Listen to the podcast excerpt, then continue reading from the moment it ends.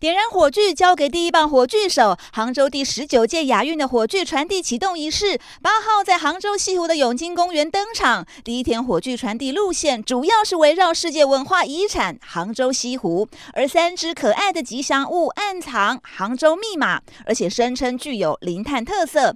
玩具生产商在生产吉祥物绒毛玩具的过程中，使用了低碳节能的方式，而奖牌的设计也颇具巧思。我们寻取了很多的意向，最后我们定位在湖山。那为什么呢？因为杭州它的最大的特点就是围绕西湖所展开的这样的一个文明。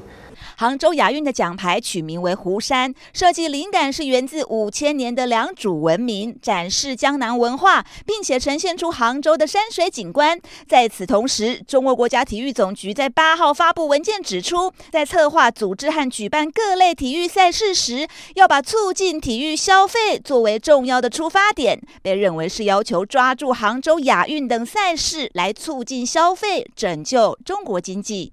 杭州亚运原本应该在去年。九月举行，但因为新冠疫情整整延期一年。这一次亚运共有四十个大项赛事，将产生四百八十一面金牌。台湾也派出五百二十四名选手挑战其中三十二种运动竞赛，代表团总人数超过七百人。就等各国顶尖运动员在九月二十三号这一天点燃战火。